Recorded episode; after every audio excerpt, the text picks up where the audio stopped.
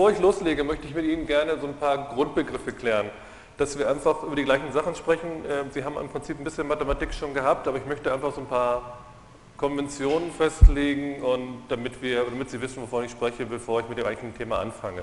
Insofern werde ich den ersten Teil jetzt einfach mal an der Tafel machen und das sind sicherlich Sachen, die vielleicht für Sie nicht so ganz neu sind, aber trotzdem vielleicht so ein paar Sachen ein bisschen klarstellen. Was Sie sicherlich aus der Schule alle kennen, Sie hatten im Prinzip damit Funktionen zu tun. Das sah letztendlich bei Ihnen in der Schule immer so aus, dass Sie hier unten die x-Achse hatten und darüber gab es irgendeine Funktion, zum Beispiel eine Parabel oder so etwas. Dann sah das Ganze halt entsprechend so aus. Typischerweise hatten Sie dann hier oben stehen y, hier unten x, beziehungsweise was wir eigentlich häufiger machen werden, ist, dass wir das Ganze nicht y, sondern einfach f von x nennen werden. Das Besondere hierbei ist jetzt eigentlich, dass diese Darstellung für uns hier im Prinzip gar nicht so richtig passt, weil nämlich sowohl hier auf dieser Achse, die in dem Fall hier die x-Achse ist, häufigerweise kann das auch zum Beispiel die Zeitachse sein, ich schreibe hier nochmal t darunter, dass das hier im Prinzip irgendwie eine Variable ist, die fortschreitet und darüber habe ich irgendeine Veränderung. Diese, dieses Fortschreiten in dieser Richtung ist eigentlich kontinuierlich, da gibt es keine diskreten Zwischenwerte, sondern das läuft einfach kontinuierlich durch. Und das gleiche gilt eigentlich für diese Achse hier auch. Wenn wir jetzt mit Signalen im Computer zu tun haben, gilt weder das eine noch das andere. Das heißt, wir haben im Prinzip keine kontinuierliche zeitliche Darstellung und auch keine kontinuierliche Wertdarstellung. Das muss man sich immer bewusst sein. Häufig vergisst man das und dann manchmal gibt es dadurch auch Probleme. Und ich will Ihnen einfach mal versuchen darzustellen, wie ich das normalerweise hier kennzeichne. Ganz kurz hierzu noch, wenn Sie in so einem Bereich jetzt, was wir häufiger haben werden, ist, dass wir nicht, dass wir nicht so eine Funktion haben, sondern häufig haben wir es mit Signalen zu tun. Zum Beispiel nehmen wir an, es wäre ein Audiosignal, dann wäre es auch so, dass wir irgendeine Darstellung hier irgendwie hätten.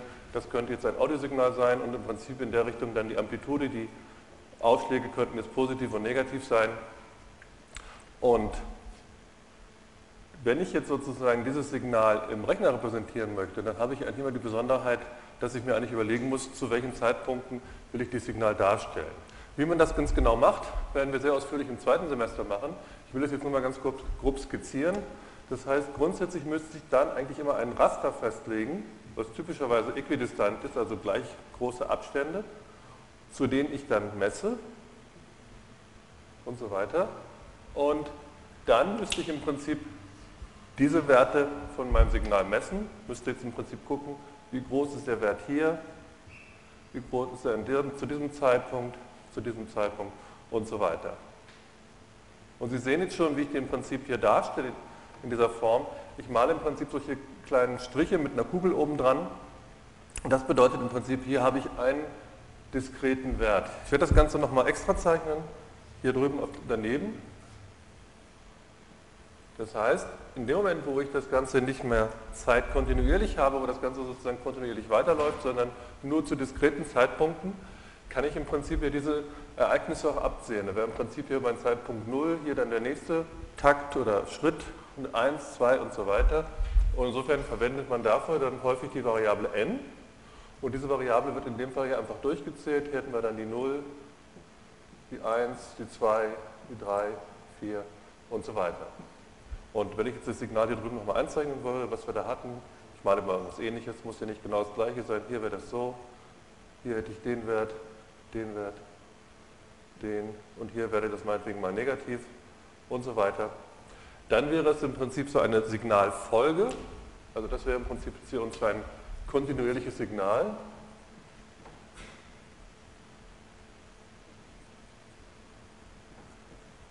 Und das hier wäre für uns eine Signalfolge. Bei dieser Signalfolge haben wir im Prinzip auch wieder Funktionswerte im Prinzip. Das heißt, wir können auch wieder hinschreiben f von n jetzt. Das ist wahrscheinlich noch nicht so richtig überraschend oder spannend für Sie. Ich will hier drüben gerade noch mal wieder meine Striche, die ich hier reingemalt habe, um das hier zu motivieren, äh, nochmal wegnehmen. Das heißt, ich habe im Prinzip jetzt hier meinen kontinuierlichen Verlauf, der jetzt irgendwie so gewesen sei. Ähm, und wenn ich, eine Sache, die man häufig macht, ist, dass man zum Beispiel bei solchen Signalen irgendwelche Bereiche definieren muss, man sagt, wie ist eigentlich die Fläche von da bis da, das kennen Sie auch. Zum Beispiel, wenn ich jetzt hier von A bis B laufen würde, oder ich könnte jetzt auch T0 und T1 oder irgendetwas sein, dann wäre im Prinzip diese Fläche hier nichts anderes als das Integral. Das heißt, diese Fläche A wäre in dem Fall das Integral von A bis B. Und jetzt haben wir im Prinzip unsere Funktion. Und in dem Fall kommt ab, hängt es davon ab, was für eine Variable ich jetzt habe, die hier läuft. Nehmen wir mal an, dieser Ton stört mich. So. Hören Sie mich immer noch? Laut? Nee, ne? Nicht mehr so richtig? Ich weiß nicht. Okay. Versuchen wir es mal so. Ich habe noch nicht richtig rausgefunden. Okay. Ähm, nehmen wir mal an, wir hätten jetzt die Variable t. Da hätte ich also hier f von t stehen und das Ganze würde ich nach dt integrieren. Und da müsste ich im Prinzip, wenn das jetzt eine äh, besprechende Funktion wäre, wissen, ähm, wie lautet diese Funktion, müsst ihr hier für die Stammfunktion bilden, müsst ihr die Werte einsetzen, das werden Sie alles aus Mathematik und aus der Schule noch kennen. Ein ähm, bisschen anders ist das jetzt, wenn wir es mit Signalfolgen zu tun haben. Und ich würde Sie auch bitten, wenn Sie Signalfolgen haben, häufig, auch in Audioprogrammen und so, werden diese Linien eigentlich immer durchgezogen, die sind aber im Prinzip gar nicht durchgezogen. Im Prinzip existiert dieser Wert nur an dieser Stelle und dieser Wert existiert an dieser Stelle und später muss man im Prinzip daraus wieder ein kontinuierliches Signal erzeugen. Es gibt verschiedene Arten. Eine Art, die man macht, ist im Prinzip, dass man diesen Wert einfach hält. Das Ganze nennt man dann auch Sampled and Hold. Das heißt, im Prinzip dieser, wurde der Wert einmal gemessen und dann angehalten. Man kann, hier inzwischen auch, man kann dazwischen auch vernünftig interpolieren auf verschiedene Arten. Das sei mir jetzt aber im Prinzip eigentlich erstmal ganz egal. Wenn ich aber jetzt hier in dem Fall wiederum zwei Punkte hätte, nehmen wir mal an, hier wäre wieder mein Punkt A und hier wäre wieder mein Punkt B, dann muss es natürlich etwas ähnliches geben, was diesem Integral da drüben entspricht. Und das ist in dem Fall einfach die Summe. Und was vielleicht jetzt von der Anschauung her ganz, ganz praktisch ist, wenn man sich das so vorstellt, im Prinzip habe ich ja hier einen Abstand, der immer genau 1 ist. Das heißt, wenn man sich das so vorstellt, dass ich praktisch hier solche Kästen habe, die jeweils einen breit sind und diese Höhe haben von diesem Wert und hier entsprechend wieder und hier noch einmal, dann, machen wir hier unten mal den Abstand 1 nochmal weg, dann würde der im Prinzip das Analoge zu dem da drüben sein, dass ich im Prinzip ja einfach diese einzelnen Flächen jetzt alle aufsummiere. So. Und in dem Fall wäre das nichts anderes, als dass ich jetzt hier wiederum eine Fläche habe und in dem Fall haben wir jetzt kein Integral stehen, sondern eine Summe und die läuft in dem Fall für n gleich a bis b. Und hier hinten hätte ich einfach die Summe über alle f von n. Und dadurch, dass wir praktisch hier mit dem Computer zu tun haben, wird es immer so sein, dass eigentlich alle Signalverarbeitungsschritte, die irgendwie in eine Summenbildung oder so etwas äh, oder eine Flächenbildung irgendwie brauchen, immer so eine Form haben. Sie werden also ganz, ganz viele Summenzeichen sehen, lassen sich von denen nicht erschrecken. Die bedeuten halt nichts anderes, als dass ich einzeln diese Werte alle aufsummiere. Ist das eigentlich besser, wenn ich hier Licht anmachen würde hier vorne oder ist das hell genug? Wäre schön. Dann versuche ich das gerade mal. So, diese ganzen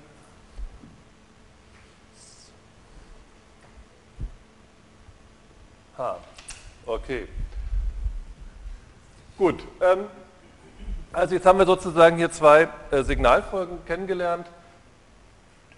Typischerweise ähm, sind diese Funktionen im Prinzip vorge entweder vorgegeben oder ich messe sie irgendwie.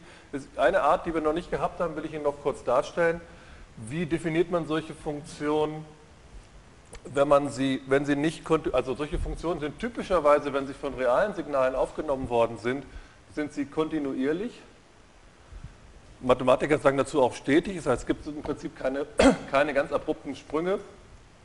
Und wenn es so etwas doch mal gibt, dann in der Definitionsweise wird das häufig folgendermaßen dargestellt. Es gibt eine Funktion, die Sie vielleicht kennen, das ist die sogenannte Signum-Funktion, die im Prinzip nichts anderes angibt, ob eine, eine Zahl positiv oder negativ oder null ist. Im Prinzip hätte die sozusagen folgende Struktur. Ich also hier mein f von x habe und hier habe ich mein x.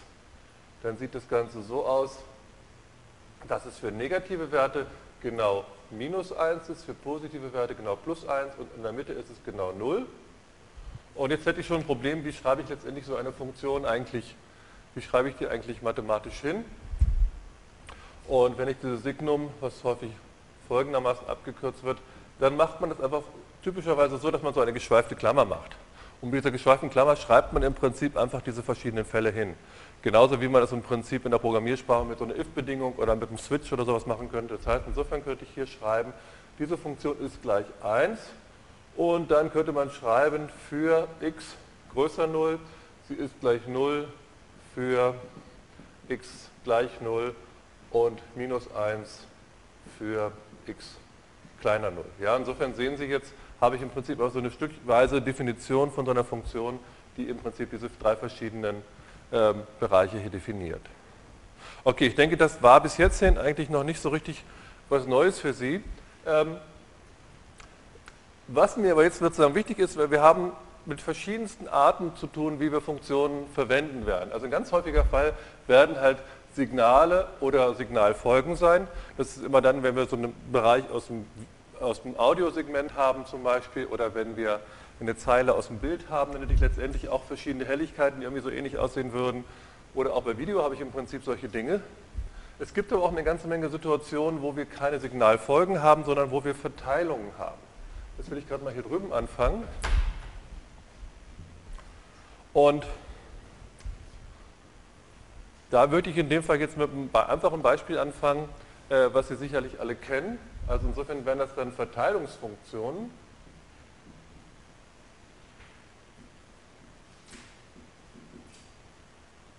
Und die werden häufig für zwei Zwecke verwendet. Die werden nämlich einmal für Wahrscheinlichkeiten verwendet, wenn ich im Prinzip bestimmte Wahrscheinlichkeiten darstellen möchte. Auch Wahrscheinlichkeiten können diskret oder kontinuierlich sein. Und sie werden häufig auch zum Darstellen von Spektren verwendet. Was ein Spektrum ist, werde ich Ihnen gleich zeigen. Ähm, ganz kurz übrigens, auch wenn wir das Ganze jetzt hier aufzeichnen und das so einen totalen Vortragsstil hat, das dürfen, heißt natürlich trotzdem, dass Sie hier Fragen stellen dürfen. Also Sie dürfen gerne Zwischenfragen und mich unterbrechen, wenn Sie irgendwas nicht verstanden haben oder irgendwas unklar geblieben ist.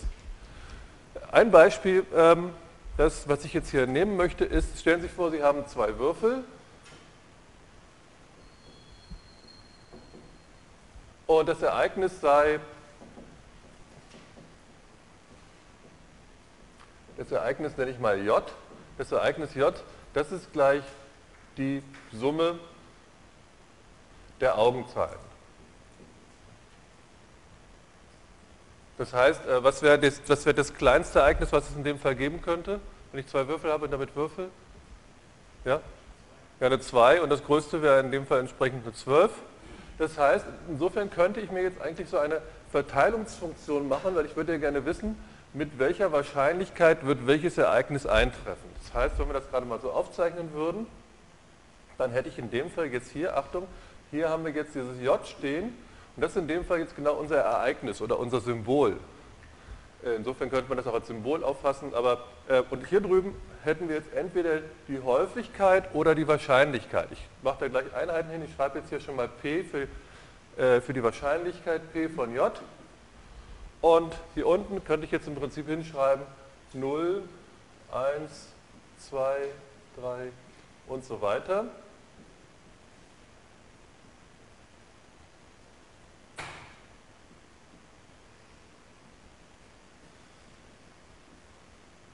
Und Sie sehen jetzt im Prinzip, dass die sinnvollen Fälle jetzt in dem Fall alle zwischen 0, Entschuldigung, zwischen 2 und 12 liegen werden. Ich kann ja durchaus auch andere Werte hier unten auftragen, hätte dann nur die, den Effekt, dass diese Ereignisse gar nicht auftreten, beziehungsweise deren Wahrscheinlichkeit 0 wäre.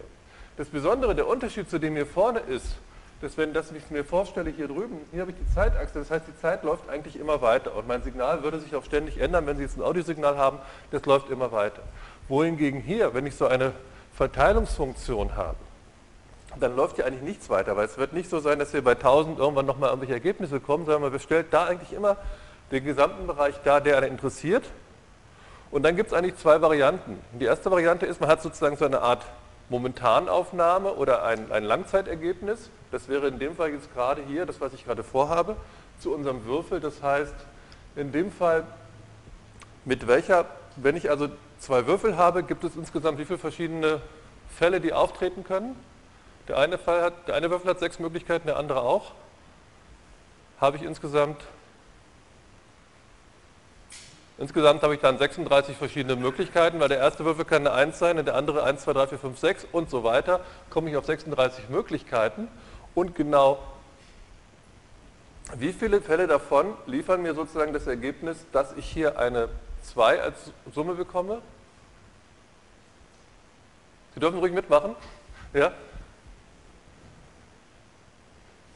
Ein einziger Fall ist das, nämlich der erste Würfel muss die 1 haben und der zweite Würfel muss auch die 1 haben. Das heißt, ich könnte das Ganze jetzt hier mal schon mal so, Sie sehen, ich mache jetzt hier so einen Strich mit so einem Kuller dran. Den Kuller lässt man häufig auch weg, aber ich mache es jetzt erstmal so. Entschuldigung, bei 2, genau. So. Und hier hätte ich im Prinzip jetzt genau die Wahrscheinlichkeit, nämlich 1 36. Nehmen wir mal den nächsten Fall. Die drei, was für Möglichkeiten gibt es für die drei? Ja? Zwei Stück, nämlich der erste ist die 1 und der nächste die 2 oder umgekehrt. So, jetzt hätten wir im Prinzip zwei Möglichkeiten. Und folglich wäre auch die Wahrscheinlichkeit jetzt hier 2 36. So, jetzt gehen wir weiter. Wie viele Varianten gibt es sozusagen, um die 4 zu erzielen? Drei. Und für die 5? Wie viele Möglichkeiten gibt es, eine 5 zu erzielen? Nee. 4, weil der erste kann eine 1 sein oder eine 4 und umgekehrt. Also, und dann gibt es noch die 2 und die 3, die mir auch eine 5 liefern. Also insgesamt vier Möglichkeiten. Folglich wird es wahrscheinlich bei 6 jetzt 5 Möglichkeiten geben. Dann kommt die 7. Wie viele Möglichkeiten gibt es da? 6 Stück. Und was wird jetzt passieren auf der anderen Seite?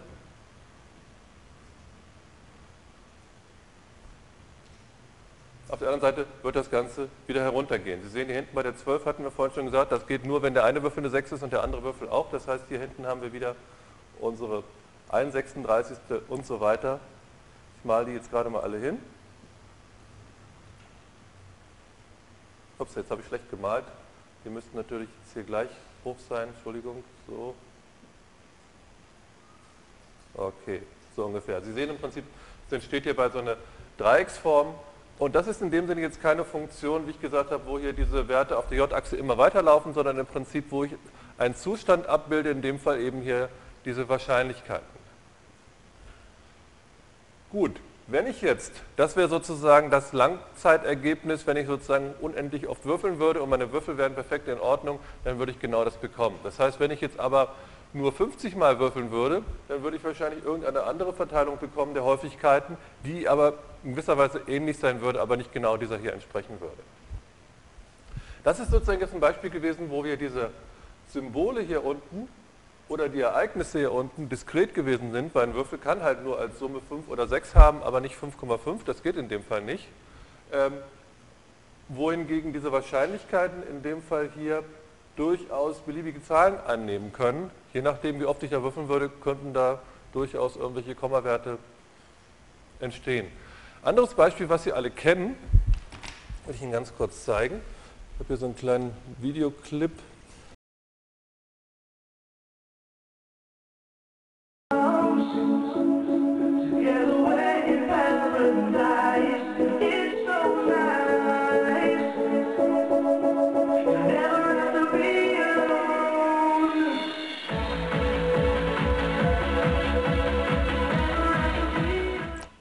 weiter. Äh, weiß jemand, was man da sieht? Was das eigentlich darstellt? Also wenn ich das Ganze jetzt mal in so einer ähnlichen Form hier darstellen würde, wie wir es gerade hier gemacht haben.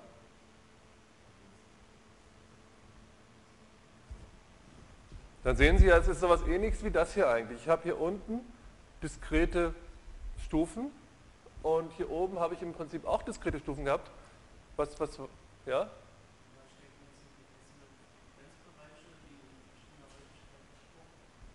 Genau, wir haben hier unten im Prinzip auf der Achse haben wir eine Frequenzachse, wobei das hier in dem Fall keine diskreten Frequenzen sind, sondern im Prinzip Frequenzbereiche, die eigentlich immer gelten würden nach dem Motto, zwischen da und da habe ich einen Bereich und zwischen da und da.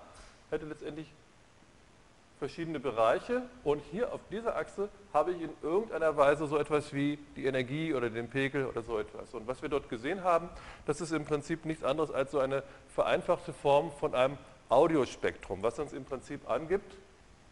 Also insofern hätte ich jetzt hier, ich mache das jetzt mal als, als E von F, ohne dass wir jetzt genau definiert haben, was Energie eigentlich ist oder, oder Leistung oder sowas, das werden wir im zweiten Semester sehr ausführlich behandeln will ich jetzt heute gar nicht darauf einstellen, sondern ich will eigentlich nur die Begriffe erstmal klären. Und im Prinzip ist es jetzt so, dass für diese einzelnen Bereiche hier jeweils jetzt sich auftragen kann, wie stark ist jetzt sozusagen diese Energie in diesem Bereich. Und hier haben wir jetzt als Besonderheit noch etwas anderes dabei. Sie sehen hier in dem Fall, was waren solche Leuchtdioden. In dem Fall haben wir den Fall, dass diese Achse jetzt hier auch nochmal diskretisiert worden ist. Das heißt im Prinzip, wenn ich das jetzt hier mal so als Kästchen malen würde, dann bedeutet das nichts anderes als, dass wenn eine bestimmte Energie in diesem Frequenzbereich überschritten wird, dann mache ich letztendlich diese Lampe an und wenn die Energie noch stärker ist als dieser Bereich, dann mache ich die Lampe noch an und so weiter und dadurch kriege ich genau diese Stellung, äh, diese, diese Darstellung. So, und das kennen Sie wahrscheinlich alle häufig von zum Beispiel auch wenn man mit äh, iTunes Musik abspielt, dann wird daneben auch mal so ein klein bisschen so etwas gezeigt. Auch da ist es im Prinzip so, dass hier unten diese Achse fest ist. Das heißt, die Frequenz läuft hier nicht immer weiter, sondern das wird genau der Bereich sein, den ich hören kann. Hier irgendwie von 0 bis 20.000 Hertz. Das ist ungefähr der Bereich, den man als Mensch hören kann. Und auf dieser Achse zeige ich im Prinzip an, wie stark ist jetzt gerade die Energie in diesem Bereich. Und so etwas nennen wir im Prinzip ein Spektrum. Das ist insofern auch eine Verteilungsfunktion. Und so beim Spektrum haben wir häufig hier unten halt die Frequenz stehen. Wir werden nachher aber noch ein anderes Beispiel kennen, wenn wir zu den Vorlesungen, zu, zu, eigentlichen, zu den Folien kommen. Gut, das wollte ich sozusagen so ein, ein bisschen vorwegschicken. Und wie gesagt, hier gibt es wieder die beiden Varianten. Entweder ich habe eine Momentanaufnahme, das ist das, was wir hier gerade oben sehen, da sehe ich, so war das zu diesem Zeitpunkt, oder ich habe eine zeitlich kontinuierliche äh, veränderliche Situation und dann würde sich folglich das Ganze hier entsprechend auch ändern.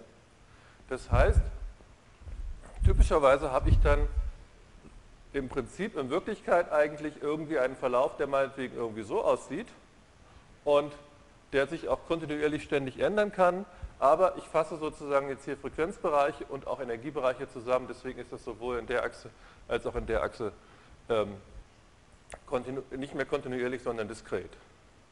So, und jetzt möchte ich sozusagen nur noch eine letzte Art von Funktion darstellen, die eigentlich fast das gleiche ist, wie wir es am Anfang schon hatten, ähm, die aber trotzdem noch mal ein bisschen was anderes ist. Die will ich jetzt hier drüben noch mal anzeichnen. Wir werden das ganz oft mit irgendwelchen Blockschaltbildern zu tun haben, wo wir in irgendeiner Weise versuchen werden, Signalflüsse darzustellen. Das heißt, es könnte zum Beispiel so aussehen, dass ich sage, hier kommt irgendwie ein ein Signal an und mit diesem Signal mache ich irgendetwas und dieses etwas machen wird häufig einfach durch einen Kasten dargestellt. Häufig haben diese Kästen dann noch irgendwelche Parameter, die hier unten dann sozusagen als ein Pfeil dargestellt werden und hier drüben, hier drüben geht das Ganze wieder heraus. Und hier drin haben wir dann nichts anderes als wiederum eine bestimmte Funktion. Das heißt, wenn hier mein Wert x hineingeht, dann kommt hier drüben im Prinzip f von x heraus. Das heißt, so etwas wird, wird verwendet, um zum Beispiel die Form oder die Amplitude oder irgendetwas, was sozusagen mein Signal charakterisiert, zu verändern. Ein Beispiel, wo wir das sehr viel haben werden, sind die sogenannten Gradationskurven.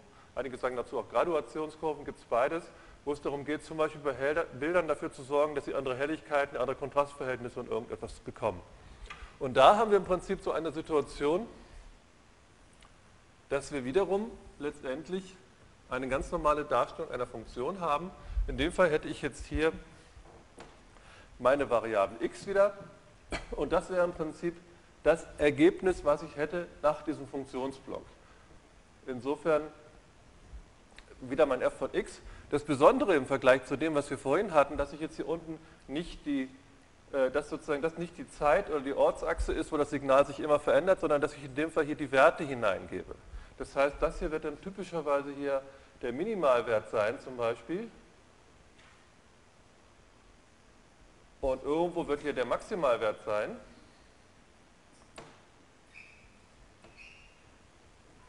Will jetzt schon mal vorgreifen, bei Bildern ist es zum Beispiel so, dass man typischerweise pro Kanal Werte zwischen 0 und 255 hat. Nehmen wir mal an, hier drüben wäre jetzt 0 und da wäre 255. Und jetzt mache ich damit irgendetwas, dass sozusagen diese Werte entsprechend verändert werden. Ich mache das mal ein bisschen größer hier oben.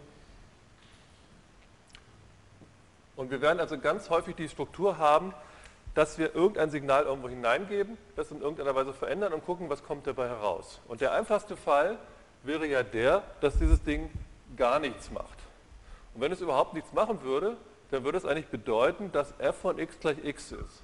Und f von x gleich, f von x, gleich x hat was für eine, was ist, was das für eine Funktion ist das? Ja? Einfach eine Gerade, die wir hier sozusagen in der Diagonalen haben. Das heißt, das hier wäre in dem Fall dann hier mein, mein f von x ist gleich x. Und hier sehen Sie im Prinzip, wie das Ganze zu lesen ist. Man geht sozusagen an dieser Stelle jetzt hier hinein mit diesem Wert, nennen ihn jetzt mal x0 und guckt dann an der Stelle, was kommt heraus. Das ist sozusagen die Art, wie man diese Funktion lesen muss. Ich habe einen bestimmten Helligkeitswert x0 zum Beispiel und gucke, was wird aus dem und in dem Fall bliebe der genau gleich. Wenn ich jetzt aber zum Beispiel so etwas hätte, dass ich jetzt hier zum Beispiel so einen Parameter habe, nehmen wir mal an, das wäre einfach so ein Signal, was verstärkt werden könnte mit dieser Einheit hier. Und hier hätte ich jetzt den Parameter 2 meinetwegen und meine Funktion, dann machen wir jetzt mal eine andere Farbe. Meine Funktion wäre jetzt in dem Fall f von x ist gleich dieser Wert mal das x, dann hätte ich in dem Fall zum Beispiel so etwas in dem Fall hätte ich dann hier f von x ist gleich 2 mal x. Dann sehen Sie, es hat natürlich eine andere Steigung jetzt. Und wenn ich jetzt mit einem bestimmten Wert hier reingehen würde, dann bekomme ich hier einen anderen Wert heraus. Das heißt, insofern habe ich jetzt eigentlich alle Formen von Funktionen, wie wir die im Unterricht haben werden, Ihnen vorgestellt. Wir hatten sozusagen diese kontinuierlichen Zeitsignale, die auch vom Ort abhängen können, wenn ich im Bild bin. Ich habe Verteilungen gehabt, ich habe hatte diskrete äh, Folgen gehabt. Wir haben uns Verteilungsfunktionen angeguckt für Wahrscheinlichkeiten und auch für Spektren und wir haben uns im Prinzip solche Funktionseinheiten angeguckt, die letztendlich die Werte irgendwie verändern. Also hier wird es auch so sein, man wird nach hier drüben nicht weiterlaufen, weil hellere Werte zum Beispiel als den Maximalwert wird es nicht geben und folglich werden die Eingangswerte immer in diesem Bereich sein und je nachdem, was ich damit mache, äh, bekomme ich sozusagen eine andere Funktion und die bildet letztendlich meine Eingangswerte auf die Ausgangswerte ab. Sie sehen gleich ein Problem, was ich jetzt hier schon so kurz ignoriert habe, was wir später noch ausführlicher behandeln werden. Grundsätzlich habe ich ja hier einen Wertebereich und dieser Wertebereich läuft in diesem Fall zwischen 0 und 255. Häufig ist es halt so, dass der Ausgangswertebereich genau dem Eingangswertebereich entsprechen muss. Das heißt, der muss hier hinten auch wieder zwischen 0 und 255 sein. Und hier sehen Sie jetzt in dem Fall schon, ich habe das hier einfach so gemalt. Irgendwo habe ich aber hier meinen Maximalwert. Nehmen wir mal an, da wäre mein Maximalwert 255. Dann sehen Sie schon, wenn ich jetzt hier noch höher gehen würde, dann ist die Frage, was passiert eigentlich in diesem Bereich hier? Und da gibt es dann wiederum verschiedene Arten, wie man damit umgeht, indem man zum Beispiel abschneidet oder das Signal unten wieder reinlaufen lässt, je nach, je nach Bedarf, nach dem, was man machen möchte. Gut. Das soll im Prinzip das, was ich als, ähm, als Einführung zur Darstellung dieser ganzen ähm, Konventionen, die ich hier habe für Signale und Folgen und so weiter, im Prinzip abschließen. Ich habe hier noch ein kleines Bild, äh, wie so etwas aussieht, mit dem man zum Beispiel genauso ein kontinuierliches Spektrum darstellt. Hier sehen Sie also im Prinzip so eine kleine Elektronik, wo ich jeweils äh, fünf Leuchtdioden habe für vier Kanäle und die dann entsprechend einfach leuchten oder nicht. Gut, das ist zum Beispiel etwas, was man häufig in Verstärkern oder so drin hat, haben Sie wahrscheinlich schon mal gesehen, bloß meistens eben im eingebauten Zustand. Gibt es natürlich auch mit mehr Leuchtdioden, mit mehr Kanälen, aber im Prinzip ist das Grund,